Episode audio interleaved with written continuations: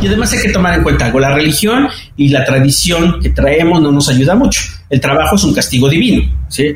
Adán y Eva los corrieron del paraíso por la maldita serpiente y el engaño a este, Eva, y bueno, toda esa historia que ya conocemos. Y, que menos mal que se comieron una manzana en una sandía. Es decir, imagínate, lo que hubiera ido peor, ¿no? Yo creo que sería como ahorita.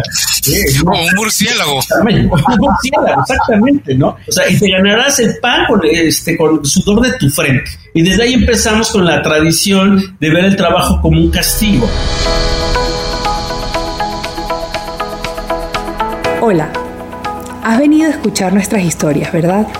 Entonces, bienvenido a Cuentos Corporativos, el podcast donde Adolfo Álvarez y Adrián Palomares hacen de juglares y nos traen relatos acerca del mundo de las empresas y de sus protagonistas. Prepárate escuchar interesantes historias acerca del management, startups, compañías exitosas y fracasos empresariales. Pon a tono tus oídos y disfruta de este nuevo capítulo de Cuentos Corporativos. Y como todo cuento, este también empieza con un había una vez. Que lo disfrutes. Hola a todos y bienvenidos a un nuevo capítulo de Cuentos Corporativos. Somos Adrián Palomares y Adolfo Álvarez y nos sentimos muy contentos de que nos estén escuchando. Como saben, Cuentos Corporativos es un espacio en donde se relatan historias acerca de empresas, con el fin de reflexionar sobre sus miedos, sus retos y las oportunidades que tienen para ser mejores organizaciones. Y dicho esto, comenzaremos con este nuevo capítulo y para hacerlo lo haremos diciendo como es tradición en este espacio. Había una vez un joven que decidió estudiar relaciones industriales en la Universidad Iberoamericana con miras a dedicarse a las áreas de recursos humanos. Ahora, con más de 30 años de experiencia en el sector, es un destacado ejecutivo.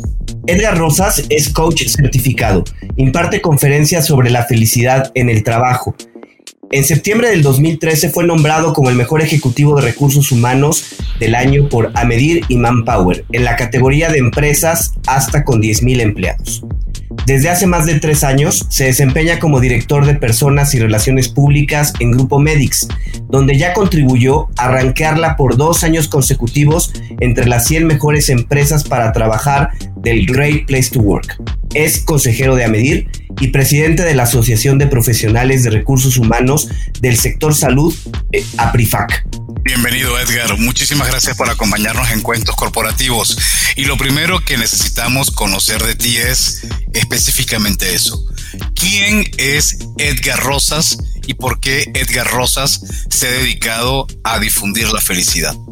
Pues mira, más allá de, los títulos, premios, reconocimientos, yo creo que hay toda una historia de esfuerzo, trabajo, dedicación. Soy un amante de la vida, gozo la vida intensamente, disfruto cada momento con sus caídas, tropiezos, tristezas, porque a veces entendemos que el concepto de felicidad es estar siempre bien y sonriendo, cuando en realidad es más que eso. Y la verdad es que creo que dar a los demás es la base fundamental de la felicidad y yo me he enfocado mucho a esa parte, ¿no? A contribuir al desarrollo de las organizaciones, a contribuir al desarrollo del personal que conforma las organizaciones, crecer juntos y que sea un ganar-ganar. He sido scout, hago mucho ejercicio, me gusta mucho que haya equilibrio en la vida, porque yo creo que una de las bases para encontrar la felicidad es que tengas equilibrio, así trabajes, hagas ejercicio, tengas eh, amistades, eh, vivas, eh, convivas con la familia, o sea, debe de haber un equilibrio de vida. Soy un baby boomer y nací en el 64, o sea, estoy como limítrofe entre, entre la generación X y los baby boomer, entonces me muevo entre una y otra generación de acuerdo a lo que me convenga, pero realmente eh, creo que he tenido la oportunidad de vivir el desarrollo y crecimiento de las nuevas generaciones, llámese milenias, centenias, y la verdad es que la tecnología me ha favorecido mucho porque a mí me gusta, o sea, no estoy peleado con ella, entonces he podido entender mucho de los cambios que hoy estamos viviendo, lo cual pues me hace todavía ser más intenso en lo que vivo. Edgar, ¿cómo, cómo inicias tú en este tema de la felicidad, no? Parecería que la felicidad es una moda hoy, pero ¿cómo, cómo inicias tú dentro de este tema? Es, es una historia simpática. Yo, yo en aquel momento trabajaba en Cable Más con Carlos Álvarez. Nosotros como directores teníamos la oportunidad de viajar, de hacer un congreso al año eh, de formación en el extranjero. yo estaba tomando los de la Universidad de Michigan, que eran en varias partes del mundo, pero como después del tercer formato, la tercera participación se volvió un poquito repetitivo, empecé a buscar otras alternativas. Y en España encontré un congreso que cuando vi el nombre dije, híjole, no, no voy a convencer a mi jefe nunca. Congreso de la Felicidad en el Trabajo. Primer congreso. Estamos hablando del 2010. Y bueno, sí, la verdad es que fue una mentira piadosa. Llegué a decirle a mi jefe, ¿sabes qué? Tengo un Congreso de Recursos Humanos en España, tiene estas características. La verdad es que el temario estaba muy enfocado a la gestión de personas y el desarrollo de talento. Pero pues sí, el nombre era felicidad en el trabajo. dije, no, es que no me lo va a comprar. Ingeniero de profesión, este, acostumbrado a los fierros y todo este tema era, era como difícil. Digo, creía mucho en lo que hacíamos en la parte de gestión de, personas, pero, pero ya dejar, o sea, decir, sí, vete a un congreso de la felicidad, pues mejor vete de pachanga y te lo pago, ¿no? El caso es que, que me fui, llegué a La Coruña eh, fue un congreso extraordinario, era el único americano, digo americano porque ni latinos, ni norteamericanos, ni canadienses, no había nadie de este continente participando en el Congreso, era básicamente europeos y eh, el tema era la felicidad en el trabajo. Recuerdo que ahí conocí a Arturo Dopico, que fue a exponer el caso de R Telecomunicaciones. Curiosamente yo iba de Cable Más, que era la segunda empresa más importante de telecomunicaciones, televisión por cable, Triple Play en México, y él, representaba, era, era el consejero delegado de R Telecomunicaciones, que era la segunda empresa más importante de televisión por cable en España y empieza a hablar de su modelo, de cómo habían llegado a ser un great place to work, cómo habían desarrollado un modelo de, gestión de personas con un clima organizacional de excelencia que repercutía en los estados financieros. Y ese tema, pues ya te, atrapa de inmediato. Terminó su exposición, bajé y le dije, oye, yo soy Edgar Rosas, vengo de México, me encanta lo que haces, porque en México pues, estoy en una empresa muy similar. Dice, espérame, espérame, yo no soy. Te tengo que presentar a Santiago Vázquez. Él es el director de personas ¿sí? de R, y él es el que ha conformado todo eso. Y de ahí empezaría una larga historia al día de hoy. El día de hoy Santiago Vázquez y yo somos socios en el Centro de Liderazgo Emergente acá en México. Él es director del, Instituto de Liderazgo del TEC de Monterrey y bueno, hemos hecho cantidad de cosas. Él me platicó su modelo, yo lo conocí y lo aprendí. Dije, voy a implementarlo en México y vamos a ver qué pasa. Recuerdo que regreso a México con esto y pues ya me confieso con mi jefe. Le digo, oye, ¿sabes qué? Este, la verdad es que era un congreso de la felicidad eh, dice, pero ¿cómo? Ya le platico, se empieza a entusiasmar. Me dice, oye Edgar, pero no le llamemos felicidad. Digamos que es eh, plenitud. Sí, porque la felicidad acá en México se va a entender como un tema de relajo y no creo, no creo que, que, que aterrice. Total que tuvimos una discusión que yo creo que al día de hoy persiste. Y bueno, pues, dije, ok, pues plenitud, pues se oye bien, vamos con plenitud. Pero al final ahí empezó esa, esa, esa trayectoria en el desarrollo de personas, implementando modelos de felicidad en el trabajo para lograr climas de trabajo excepcionales, donde el resultado pues daba positivo y decía, es que esto es excelente. ¿Sí? Y entonces empezamos a desarrollar el modelo, empezamos a crecer. Al año siguiente yo estaba de regreso en el segundo Congreso de la Felicidad en el Trabajo pero ya como expositor, para platicar del modelo implementado en México y cómo este modelo nos había llevado a generar resultados extraordinarios. Sí, porque además para ese tema de la felicidad somos facilitos, o sea, y no en el sentido del hedonismo, sino que realmente todos queremos ser felices y en México cuando hablamos del tema realmente nos entusiasma. Y de ahí a la fecha, pues he seguido ya metido en todo este tema, seguí aprendiendo. Para mí, Santiago, además de ser un gran amigo, ha sido un gran maestro. Su modelo lo hemos implementado en varias organizaciones y bueno, ahorita recientemente en Medix, ya, eh, ya no con Great Place to, Work, sino con, con eh, Top Companies de expansión, nos, nos ranqueamos en el décimo lugar de 900 empresas. Y esto habla de que algo estamos haciendo bien. Digo, yo no hago solo esto, tengo un gran equipo y además gente que cree que esto es importante para su organización. Estamos transformando las organizaciones para generar resultados y esos resultados al final hacen que haya una, una fuente de trabajo estable que te permita tener buenas prestaciones, buenos beneficios, donde sea un ganar-ganar. Edgar, normalmente lo que he vivido en empresas que aplican el Great Place to Work es tienen una pizarra o tienen una, una, un cartel donde colocan la información, tienen una intranet, tienen un mailing donde van enviando información de, de los cumpleaños, tienen el eh, home office previo a lo que es este locura de ahorita, sino tenían los, los viernes sociales o el, el viernes en mediodía y la posibilidad de que los trabajadores pudieran este, trabajar desde casa en aquella época. Eh, incluso las más avanzadas se podían llevar los, los, perritos o los gatitos un día, al día de mascotas a la oficina y ese tipo de elementos. Ahora, eso es o qué, de qué se trata implementar medidas para que la felicidad llegue a tu trabajo e impacte en tus KPIs. Mira, eh, esos son accesorios. Eh, la, verdad es que, le puedes meter todo lo que quieras o quitar. O sea, el, eh, la base de esto, recuerdo en 2013, después de que Amedir me reconoció, me hicieron una entrevista y me preguntaron, Edgar, ¿cuál ha sido la clave para generar esto? Eh, Cable Más, una empresa de en 80 ciudades del interior del país, y hoy no existe porque la compró Televisa, eh, eh, con 8.500 colaboradores con culturas totalmente distintas. O sea, íbamos desde Mexicali hasta Chetumal, Quintana Roo. ¿Cómo le haces para ser un great place to work o un gran lugar para trabajar con tanta dispersión, con tanta gente? ¿sí? Eh, programas de home office, programas de la mascota, ¿no? La verdad es que no. De hecho, hay una anécdota que ahorita les cuento con Televisa cuando nos compran. Eh, realmente la base fue el liderazgo. Lo que genera la transformación organizacional son los líderes. Y nos enfocamos a formar líderes. Y líderes es aquel que mueve voluntades por un bien común. Y, entendimos esa parte que era la fundamental, porque tú puedes tener unas oficinas increíbles con todos estos beneficios que acabas de comentar, con home office, pet friendly, eh, part-time, lo que tú quieras. Sí, pero si el líder es un ogro, si es una persona que trata mal a las personas, para empezar, no es un líder, el jefe, ¿sí? Fue puesto ahí porque era el mejor vendedor, pero al final resulta que nadie le enseñó o le ayudó a desarrollar sus habilidades de liderazgo, pues no importa lo que tengas, va a ser el peor lugar para trabajar. Y podrías tener oficinas que no son tan agradables, pero con un gran líder vas a generar resultados, vas a estar contento, vas a empezar el lunes con tu trabajo de manera armoniosa, vas a estar pleno en ese sentido. Entonces es donde se genera la diferencia. Cuando entregamos Televisa a Televisa eh, ya eh, finalizando la venta, recuerdo que fuimos a, a Iztapaluca, que no era una de nuestras mejores oficinas. La verdad es que Iztapaluca, además, ni te conviene llamar la atención mucho, ¿no? Porque puede ser susceptible a asaltos, a mil cosas. Entonces era, era de las más austeras. Y recuerdo que se volteó eh, una de las gentes de recursos humanos y me vio y me dice, híjole, ¿y ustedes son Great Place to Work? ¿En serio?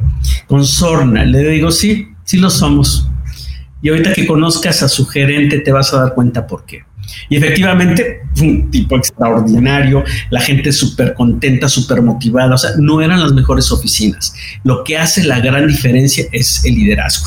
Y hoy lo que le hace el mundo, falta al mundo, es líderes de, de veras. Por eso hoy nos hemos enfocado mucho, hablando del tema de la felicidad, de la psicología positiva, a desarrollar líderes verdaderamente que puedan aportar un cambio y una transformación en el mundo y en las organizaciones para las que trabajan. Okay. Oye, Edgar, ligado con este tema de la felicidad y el liderazgo, eh, hay una frase que, que se usa mucho que dice que a mayor ignorancia, mayor felicidad. ¿Es esto cierto en las empresas? Mira, yo, no, creo que sea tan orientado, digo, yo, yo, entiendo tu pregunta a las empresas, yo creo que en general, ciertamente la gente cuando no sabe tanto, no tiene tanto, es más fácil que sea feliz.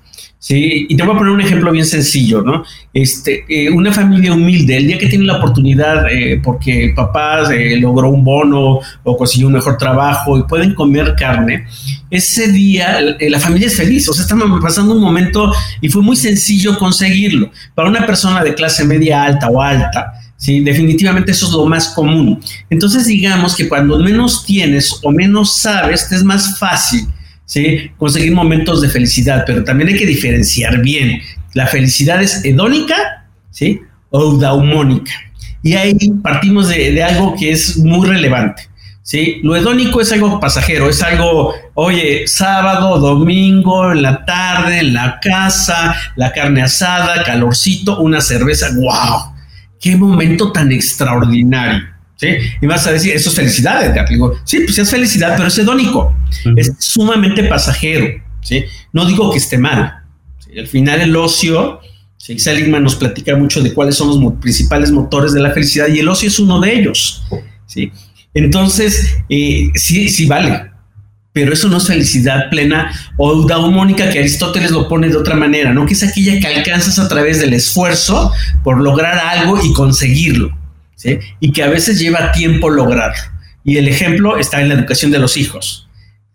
Tú eres padre, sabes que educar un hijo desde que nace o desde que se embaraza tu pareja, ¿sí? empiezan muchas cosas, felicidad, sorpresa, preocupaciones, angustia, o sea, son una combinación de tantas emociones que a lo largo de los años, pues tú, tú estás esmerado y entregado a eso.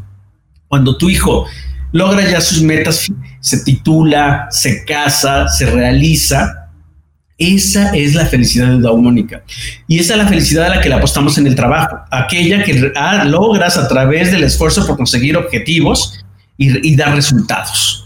Entonces no es tanto, fíjate qué, qué, diferencia hay de aquello que nos imaginamos, ¿no? Oye, es que tenemos pausas activas y te paras y haces ejercicio y premios y este part-time y home office y vino mi perro hoy a la oficina y todo el mundo lo quiere. No, hay una distancia enorme. Puede estar eso, pero eso no es lo que te va a generar felicidad. Lo que te va a generar es que tengas líderes, ¿sí? Como responsables de la organización que te muevan ¿sí? que te enganchen, que, que, se dé esa, digas, yo estoy acá y estoy contento porque realmente este hombre es un ejemplo a seguir, la organización tiene principios para los que me afilio y voy a poner mi corazón por generar resultados. Y cuando los generas, lo ves, ves el resultado en ti mismo, no solamente tu sueldo, premios, reconocimientos, dices, ah, mira, se complementa. Y entonces, esa es la verdadera felicidad. Entonces creo que ha habido un poquito de concepto equivocado en, ese, en ese sentido eh, eh, en cuanto a la felicidad. Entonces sí, pero sí creo que la hedónica, la felicidad hedónica entre menos sabes, más fácil, o ignorancia, pues sí, este, puedes alcanzarlo de manera más sencilla. O sea, por eso he dicho, ¿no? Este, eh, nada sabe, el que más sabe no sabe nada y llega un momento en que te das cuenta que, que, sí, o sea, el conocimiento te genera angustia, de, incertidumbre, porque quieres más y más y más y más. Y la gente más sencilla consigue las, o sea, la felicidad de manera más simple. Me tranquiliza mucho saber que no son los accesorios lo que te llevaron a la felicidad, pero entonces tengo otra pregunta que tiene que ver con el cómo ustedes pudieron relacionar los resultados de la empresa con los elementos de la felicidad que estaban logrando. ¿Cómo se dieron cuenta que a medida que subía el nivel de felicidad, subían, no sé, las ventas o bajaban me imagino que es normal que baje el, ausentismo, pero quiero imaginarme también que se reducen las cuentas por cobrar. No lo sé. ¿Hubo una correlación entre un indicador y el otro? Claro que sí. Fíjate que, te digo, esto no, no lo descubrí yo ni Leverin, que es el fundador de Great Place to Work a nivel mundial, lo que empezó en Estados Unidos. El, el, hombre logró hacer una, eh, reflejar la relación, porque además esa encuesta nace para medir lo malo, no lo bueno y en el tiempo se convierte porque encuentran más sentido en medir lo positivo y lo que te genera resultados. Y lo empiezan a, relacionar con, las empresas más exitosas de Fortune. Y, ahí empiezan a darse cuenta que aquellas empresas que tenían mejor clima organizacional tenían mejores resultados financieros. Ya, hoy en día las cosas ya, hemos, han cambiado mucho. Está este Harvard Business Review, este Anchor. O sea, hay investigación muy profunda que demuestra que la gente feliz, o sea, que es plena, está contenta haciendo lo que hace, es más productiva. Y, es sencillo, o sea, realmente si tú estás contento con tu trabajo, antes el siglo pasado se llamaba la famosa ubicación hombre puesto, pero que era muy tayloriano, ¿no? Era decir, a ver, ¿qué competencias tienes o, ¿qué, te sale bien? Ahí te pongo a trabajar, ¿no? y era bastante fallido, casi nunca ocurría. Hoy en día ya trabajamos sobre la parte de fortalezas, fortalezas de carácter, ya no pensamos en las áreas de oportunidad, ¿no? Que así le llamábamos de manera bonita a, todas las cosas en las que no eras bueno. Pues no eres bueno, no eres bueno. Hoy está cambiando mucho esa ya no nos metemos en esa relación de que, ay, vamos a capacitarlo en Excel porque es malísimo. O sabes que este cuate no habla bien inglés, no, no lo metas a un área lo bilingüe, ¿sí? No lo pongas a trabajar con Excel, más bien ve en qué es bueno. Y lo que es bueno, porque todos tenemos, todos tenemos fortalezas. Entonces ahora hay que identificar en qué eres bueno y entonces fluyes fluyes. O sea, y, en verdad hay muchos estudios, o sea, digo, desde gobiernos que lo implementan en su país, como casi, casi medir el Producto Interno Bruto, quieren medir la felicidad, y sí hay indicadores y sí se puede medir. ¿Sí? Pero acá la relación directa en que tú estás feliz haciendo lo que haces, vas a ser mucho más productivo, porque lo disfrutas, nada más así de sencillo. Esto no es tan complejo.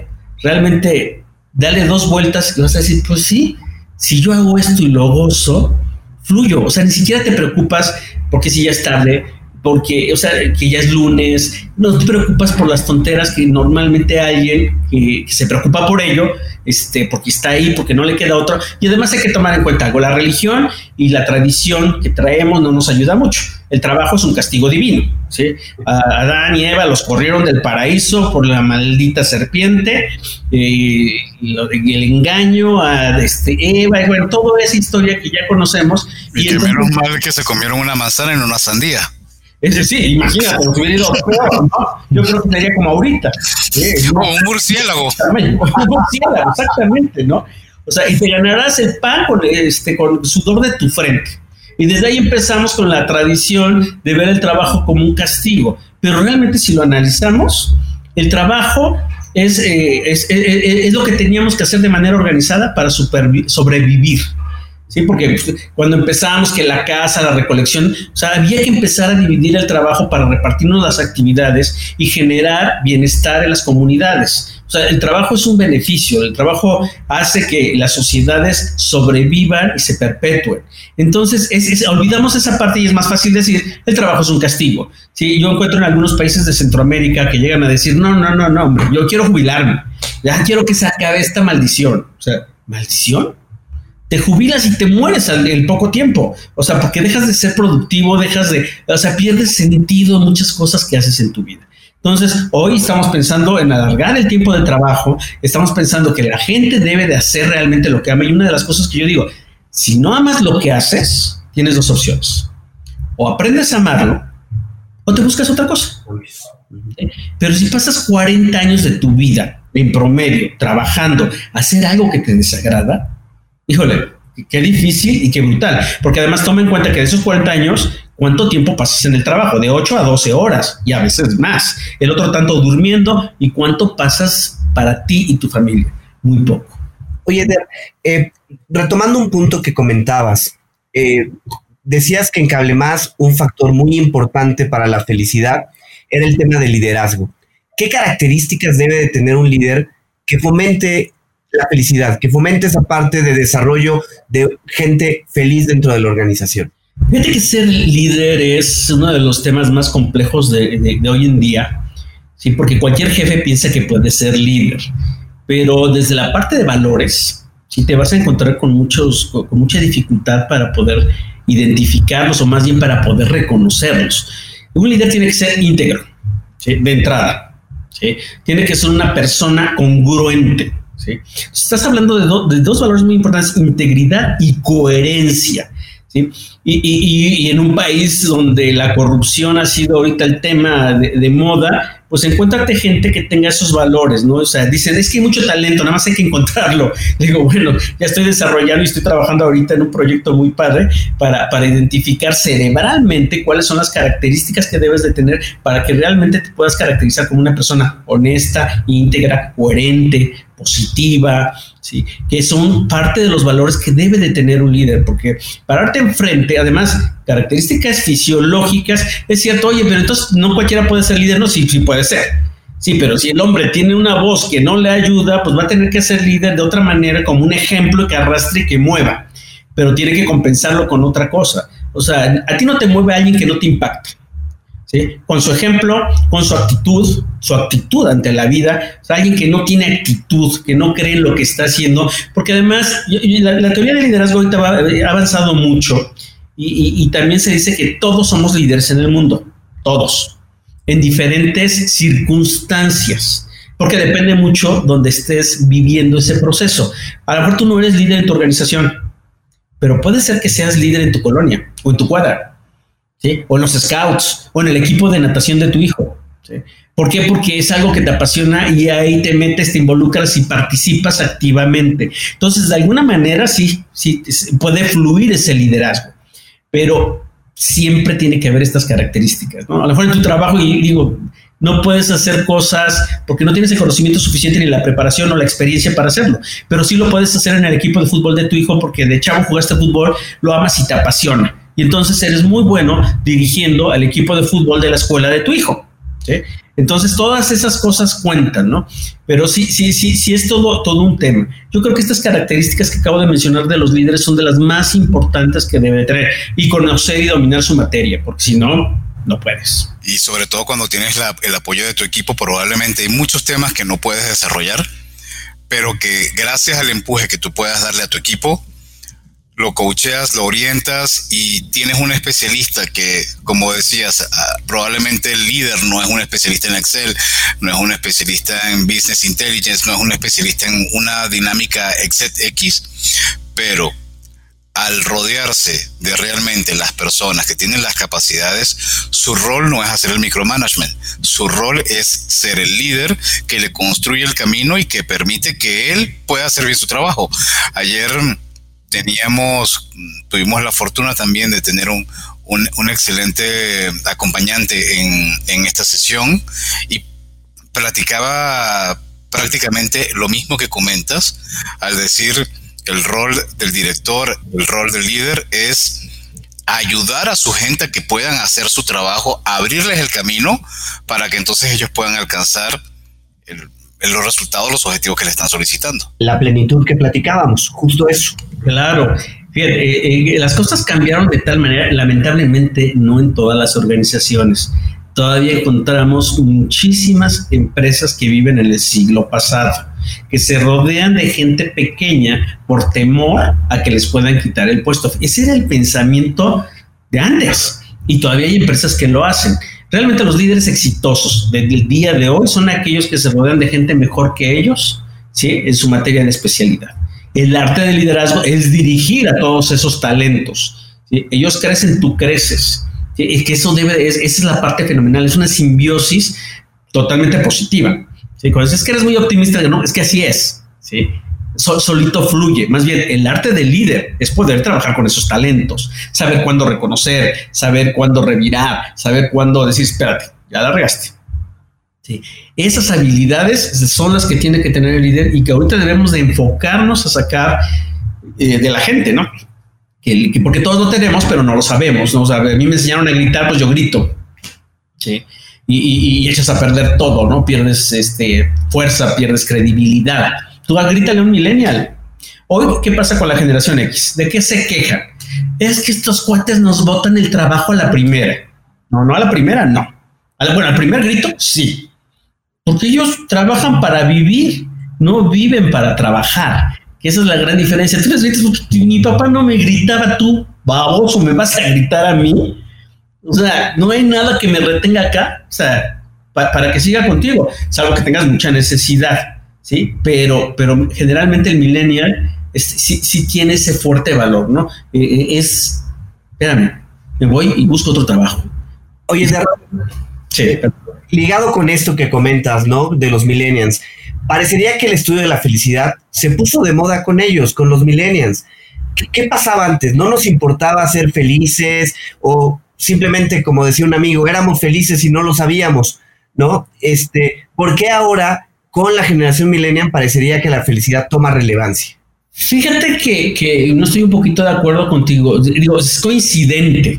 Yo creo que es parte de la evolución del management, sí. Y otra cosa importante es que hoy en el 2020, digo, la pandemia nos vino a acelerar todo y a veces creo que afortunadamente porque íbamos muy atrasados, pero yo el año pasado daba conferencias, sí, sobre, sobre el futuro. Y 2020 es el tema del cambio. Fíjate, es la cuarta revolución industrial. ¿sí? Es la integración de la inteligencia artificial. ¿sí? Y eh, como lo decía Manpower, la época del talentismo. Y entonces estos factores se juntan, ¿sí? Y más allá de los millennials, es, es que tenemos que evolucionar, ¿sí? o sea, la inteligencia artificial, muchos piensan que no, eso no va a llegar acá, eso es ciencia ficción, eso es de países desarrollados. No, Watson está, integrando muchas organizaciones en México y otras herramientas de, inteligencia artificial muy avanzadas que, nos están permitiendo avanzar. Digo, Volkswagen de México, la otra vez en una conferencia en el TEC de Monterrey estaba con el director de desarrollo organizacional de Volkswagen de México, un alemán.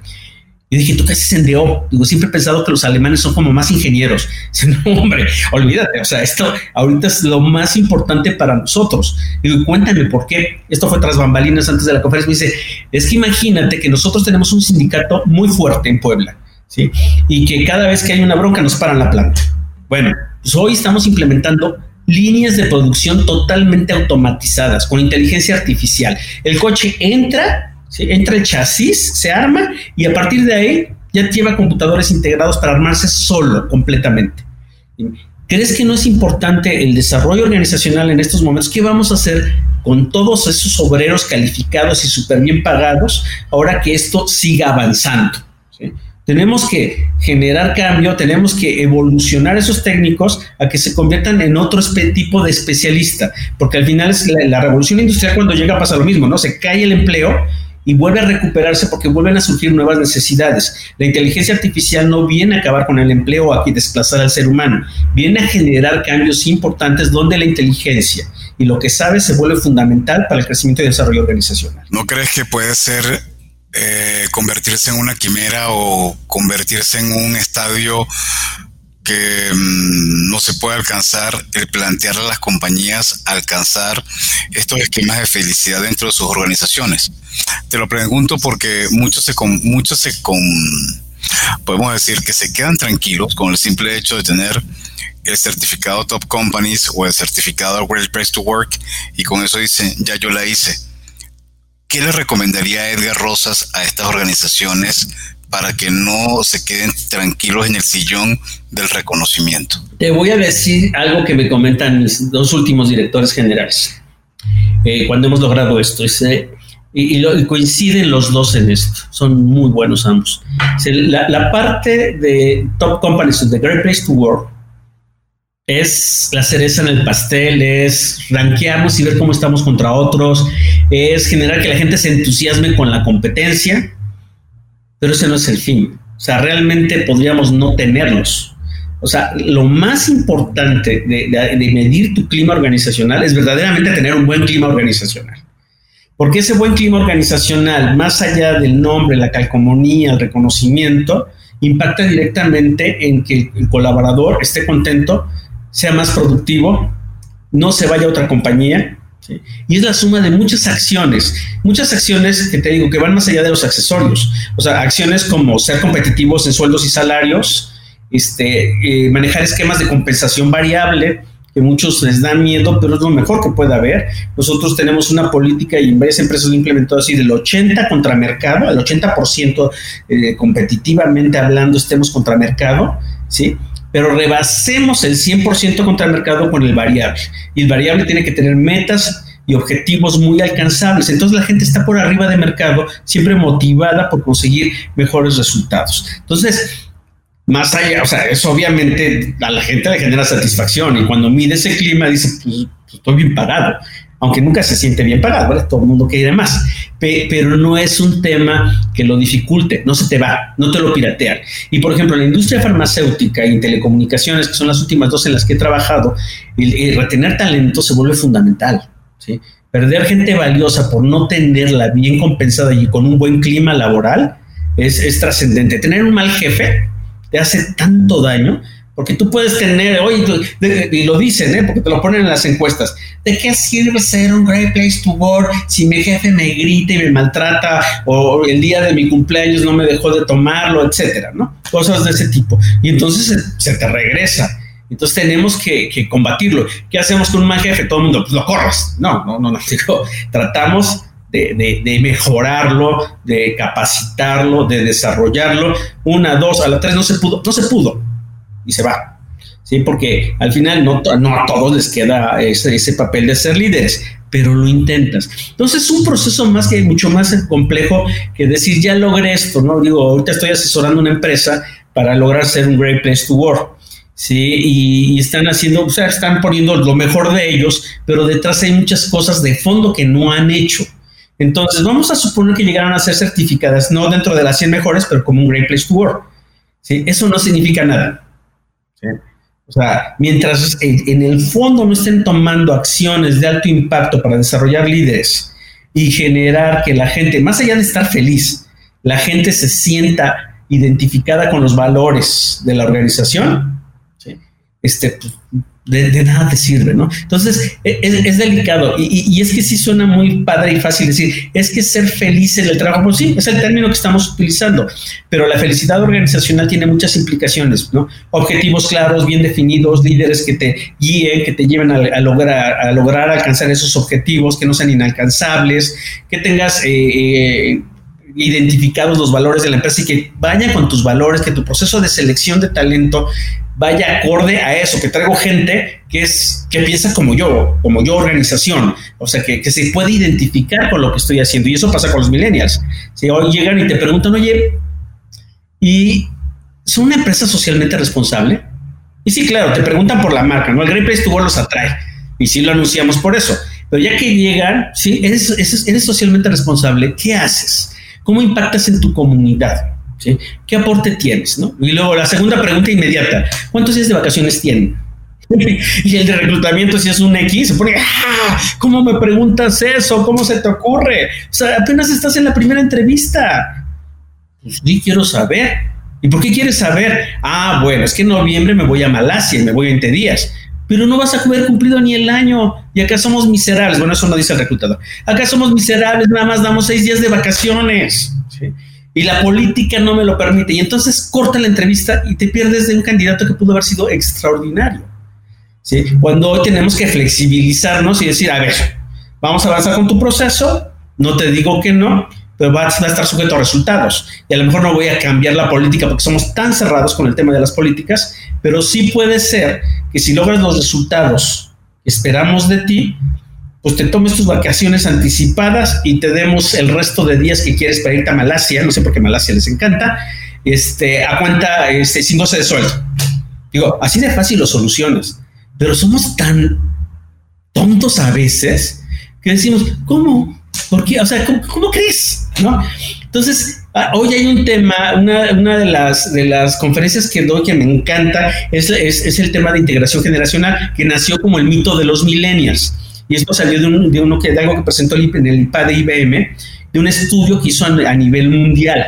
Hay muchos mitos, son muy similares a nosotros. Y ahora hay un mito más, ¿no? O sea, hoy hablamos de la felicidad gracias a los millennials. Ese es un buen mito. Pues no, la verdad es que todos queremos ser felices. El problema, el tema más bien no el problema, lo, lo, que hoy ocurre es que la ciencia ha avanzado, la psicología positiva aparece como un brazo de la psicología tradicional, ¿sí? que viene a aportar, o sea, es siempre analizamos lo malo? ¿Por qué siempre estamos viendo tus problemas psicológicos que tu infancia te afectó y hoy eres un cuate traumado? Está bien, digo, tenemos que hacerlo. Hay que curar a los enfermos, ¿sí? Pero ¿por qué no analizar lo que nos hace mejores personas? ¿Por qué no estudiar lo que puede tener un efecto positivo en ti para generar calidad de vida, generar un buen matrimonio, ser un buen padre? Esas cosas valen la pena estudiarse y compartirlas, ¿no? Oye, de, em, hemos hablado de estos listados de las empresas, ¿no? Que son en realidad enfocados a las empresas más conocidas, a las, grandes organizaciones. ¿Ves un auténtico enfoque del empresario mexicano o latinoamericano en el tema de felicidad o es una moda de grandes organizaciones? No creo que sea una moda porque como te comentaba, ya llevo 10 años en esto, sí he visto un cambio, Sí, he visto, por ejemplo, esta organización Ramírez, sí, que hasta puso su director de felicidad y su gerente. Creo que eso es muy marquetero, sí, creo que no tienes que llamarle ni felicidad. O sea, el director de felicidad, o sea, no sea payaso. O sea, realmente, o sea, no, o sea, si quieres generar climas positivos, con gente feliz, que es diferente, pues no pongas un gerente de la felicidad, ¿no? Porque, pobre, o sea, entonces va a ser el culpable de que la gente sea feliz o no. Digo, es hasta absurdo. ¿sí? Yo, eh, sí creo que hay un cambio y una intención importante, pero, pero básicamente relacionada al resultado. ¿sí?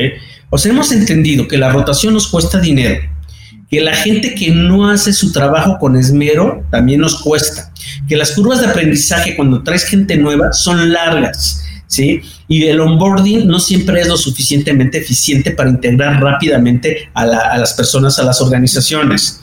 Que si tienes equipos integrados, ¿sí? Que, que disfrutan lo que hacen, ¿sí? triplican ¿sí? sus resultados. Gallup tiene una encuesta ahí que habla de 125% de incremento de productividad en equipos que son felices. Entonces dices, y felices es, es eh, que están contentos haciendo lo que hacen, ¿no? Para no abusar del término. Entonces yo creo que sí, sí hay un cambio, pero, pero en muy pocas organizaciones.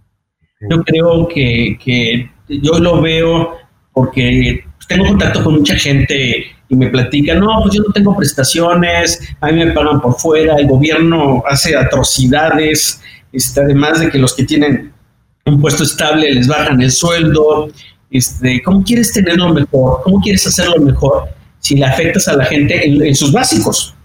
Y olvídate de beneficios, de part-time y de pet friendly, o sea, no, les pegan en lo más básico. Y también vete a las textileras y vete a las escuelas particulares. O sea, hay negocios que dices, pues tratan a la gente que la gente dice, bueno, pues estoy muy agradecido porque tengo chava, pues sí, y no la perdí. Otros tantos la perdieron. Y no entienden, no se dan cuenta que la gente se compromete cuando crece la gente.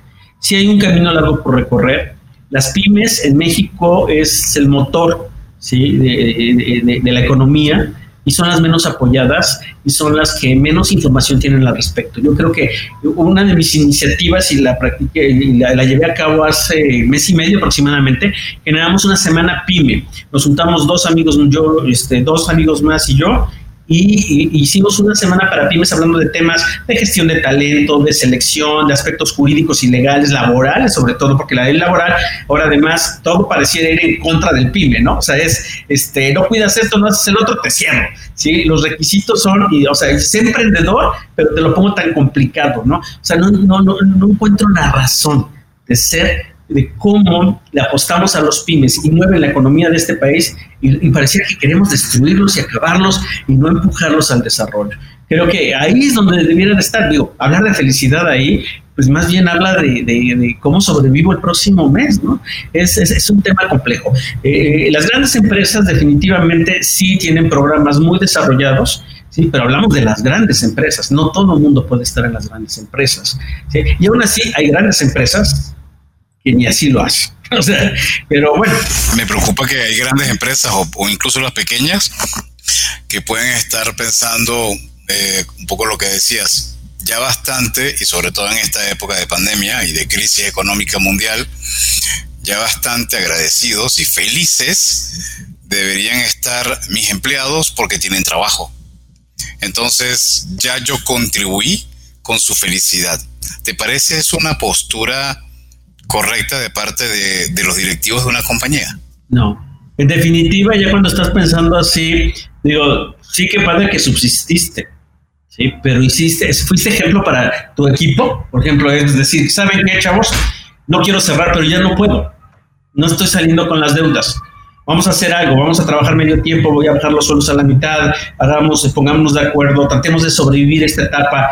Ese es el líder, es que ahí es donde el líder se, necesita, ¿no? Y no hay que llegue y dice, ¿saben qué? Se acabó. Oye, mi liquidación no es liquidación, no hay lana, este, ahora que pase esto, los vuelvo a buscar y vemos qué hacemos, ¿no? O los tengo, pero los tengo con bajo sueldo, los maltrato, estás en home office, te hablan a las 7 de la mañana y no dejan de mostrarte hasta las 12 de la noche, sábado, domingo, o sea, no respetan el tiempo. O sea, desafortunadamente eh, no somos congruentes en esa parte y sí, presumimos muchos, o presumen muchos, ¿no? De, que pues sí, pero pues, tienen chamba. Esta, esta excusa es eh, una fregadera, la verdad, y honestamente es una fregadera, no se vale, ¿no? Porque, porque o lo, haces juntos y tú también te sacrificas, ¿no? Porque tú sigues teniendo utilidades y ellos ya no, o beneficios y ellos ya no, ¿sí? O sea, pues sí, no. No, no, no, por eso hablo mucho de la congruencia, se vuelve fundamental en todo este tema. E, en este sentido, em, ¿cómo puede una pequeña empresa enfocarse a la felicidad de sus colaboradores? ¿Qué claves le podríamos dar a una pequeña empresa para que busque justo incrementar o impactar en la felicidad de sus colaboradores? Yo, yo creo que las universidades, y trabajo mucho con el TEC y con la Ibero, sobre todo, este, debieran enfocarse más en desarrollar las habilidades de liderazgo de, de los futuros emprendedores porque eso es lo que va a marcar la diferencia. Cuando tú me preguntas qué hacer, pues es que cómo haces que un emprendedor, que un nuevo empresario sea líder o trate, o sea, tenga éxito con su equipo de trabajo si no tiene habilidades de liderazgo, si no es alguien que mueva voluntades, si no es alguien que inspire, Sí, o sea, que, que, diga, oigan, pues vamos mal, no, no hay lana, vamos a trabajar duro, vamos a innovar, vamos a inventar algo nuevo, a ver, vénganse para acá, este, porque siempre hay una manera de salir. Y, y, y se sabe que, que, estas épocas también son épocas de oportunidad, donde la creatividad se va al máximo, ¿no? Pero mucho, muchos jefes piensan que las ideas de sus colaboradores son estupideces, ¿sí? Y ni siquiera les da la oportunidad, ni siquiera los escuchan, ¿no? Entonces, yo, creo que vuelvo al tema de, de, del inicio. El liderazgo es base fundamental para lograr éxito en las organizaciones del tamaño que quieras. Y las pymes son una de ellas. Entonces, sí, ahorita lo que estamos tratando de impulsar muchísimo en las grandes universidades es que se desarrollen las habilidades de liderazgo de los, de los futuros emprendedores. Edgar, hablando de liderazgo y de cuentos, porque como sabes, este espacio se llama Cuentos Corporativos. ¿Hay algún cuento que tú sientas que está en cierta manera vinculado al liderazgo o hay algún cuento que a ti te haya marcado desde el punto de vista de la felicidad? ¿Qué cuento podría ser? Ya había pensado en Caperucita y el Lobo. Este, sí, sí, es bien curioso y, van a decir, ¿por qué? ¿No? O sea, ¿qué, ¿cómo puedes ubicar eso de manera organizacional, ¿no? Este tema de los este, hermanos Green. Y, y, resulta que yo estaba en el kinder, ¿sí? Eh, y estábamos por organizar, esto no se lo cuento a todo el mundo, así que si deciden omitirlo después tampoco importa. es, un cuento, es, un cuento, curioso, ¿no? Porque pues en ese, en ese momento íbamos a organizar la obra de fin de año y era este Caperucita y el Lobo, ¿sí? Y por, por un descuido mío me ganan el lobo. ¿no? Y el lobo es otro cuate, porque pues a mí, yo además me identifico al día de hoy mucho con el lobo, ¿no? Entonces dije, no, no el lobo, entonces, Caperucita. Así, Caperucita. Y, te estoy hablando de, de 1900, ¿qué será? 68, 69. ¿sí? Entonces fue el escándalo más brutal que te puedas imaginar. Sí, yo creo que me hicieron gay, transvesti, las maestras espantadísimas. Es que Edgar mandaron a llamar a mi mamá. Es que Edgar quiere ser caperucita roja, ¿sí? Y este, y sí, y mi mamá muy seria, me encanta mi madre y la amo mucho, porque se voltea y se queda viendo a la profesora, ¿y qué tiene de mal? Es que ¿cómo cree? A ver, Edgar, ¿por qué quiere ser caperucita? Le digo, porque quiero tener un papel protagónico. Yo no utilicé esa palabra, por supuesto, no la conozco. sí, y, y, todos soltaron a reír, ¿no? Y este, y sí fui caperucita, me chulearon las piernas, por cierto, este, pero, es un tema de que, que, el liderazgo o el, querer este, hacer algo, pues te vas a encontrar con mil obstáculos, ¿sí? Y tú eres el que determinas dónde te quedas, ¿sí? Y, en la vida sí es, ¿sí? Las cosas no van a salir siempre como tú quieres, pero si tienes una meta clara, vas a lograr llegar a tu objetivo. Muy interesante, muy interesante, Dean. Oye, ¿algún libro que recomiendes en temas de, felicidad? ¿Algún libro que puedas, este, pues, compartir con nuestros escuchas? Dice que, hay dos libros, ¿no? Uno definitivamente es el de mi amigo Santiago Vázquez, que siempre estoy este, recomendando porque en función de él desarrollé el modelo de felicidad de México, ¿sí? que se llama la, la, la felicidad en el trabajo y en la vida. Es de Santiago Vázquez y va por su tercera edición. Es un libro que lo encuentras en Amazon y este, lo puedes comprar electrónico. También lo encuentras en librerías. Es un libro que recomiendo mucho porque además es un modelo de gestión. O sea, lo puedes implementar en tu red. O sea, te platica de, los pasos a seguir, yo conmigo, yo contigo, yo este, flexible, yo feliz. Eh, yo le alego mucho que hay que implementarle el yo líder. Y este, pero es un libro muy, muy digerible, muy lindo, que te permite implementar el modelo en tu organización, ¿no? Y este, un modelo de, de, desarrollo organizacional tal cual. Y funciona muy bien. Y un libro que, que, a mí me encanta mucho recomendarle a los jóvenes, yo tengo formación jesuita de toda la vida, entonces este, uno, eh, la vida sale al encuentro, así se llama, y es de José Luis Martín Vigil. También este, él, fue, escribió Los curas comunistas, él un, un ex jesuita, él ya falleció, pero es un libro extraordinario que habla mucho de la educación de los hijos y de cómo formar líderes. Creo que es una historia hermosa. Este, yo lo leí en español antiguo, imagínense lo viejo que es. Este, me costó un poquito de trabajo el primer capítulo, pero después te metes, te metes, te metes. Es un libro hermosísimo que recomiendo mucho. Excelente. Edgar, y si los cuenteros quieren seguir tu trayectoria, quieren evaluar el contenido que produces, quieren contactarte, ¿dónde lo pueden hacer? me encuentro en Face como José Edgar Rosas, sí, ahí me van a encontrar fácilmente. En Twitter como Edrolly, Edrolly arroba, que es donde, donde más. En, en, estoy mucho en LinkedIn como Edgar Rosas. Y, es básicamente donde me pueden encontrar y de ahí me pueden contactar en correo electrónico, en cualquier lugar, ¿no? Este, la verdad es que me encanta aportar, ayudar, y por un lado está la consultoría, pero el tema de que me buscan, oye, ¿y cómo podemos hacer esto? Y te escucho, y este, y más, más como coaching, ¿no? Más bien te llevo a que tú encuentres las respuestas que estás buscando, ¿no? Que creo que esa es la parte fundamental, porque todos lo sabemos, pero a veces no nos damos cuenta que tenemos la respuesta frente. Edgar, ¿algún mensaje final que quieras compartir con nuestros cuenteros? Sí, es padre este tema de la felicidad. Es increíble el tema del optimismo y de, creer en el ser humano. La verdad es que a veces me dicen, es que eres muy optimista, Edgar, y, no voy a cambiar. O sea, me encanta ser como soy. Pero algo que, diría un ex jefe mío, eh, Alfonso Romo, yo sé que para muchos no es su agrado en este momento, pero este, cuando estaba en Comercial América, él, él tenía algo que decía que me encanta, ¿no? Sea, con los pies en la tierra y la mirada en el cielo. Y creo que es la combinación perfecta, ¿sí? Para no perderte, ¿sí? Y fantasear en cosas que no se van a dar. Si tú tienes los pies en la tierra y la mirada en el cielo, vas a poder lograr todos sus objetivos. Señores, era Edgar Rosas quien hoy nos ha platicado acerca de la felicidad en el trabajo. Nos invita a evaluarlo y a demostrar que no es una utopía, que definitivamente ya hay muchas empresas que lo están haciendo, como los ejemplos muy claros que Edgar nos ha demostrado el día de hoy. Edgar, en nombre de Cuentos Corporativos te damos las gracias por esta ráfaga de felicidad y a ustedes gracias por habernos acompañado en este episodio de Cuentos Corporativos, porque como decimos las empresas, sin importar su origen, razón de ser o tamaño, tienen todas algo en común. Están hechas por humanos. Y mientras más humanos tienen, más historias que contar y más felicidad que fomentar. Y todo cuento empieza con un había una vez. Nos escuchamos en el próximo capítulo. Muchas gracias. Gracias, Edgar. Gracias a ustedes.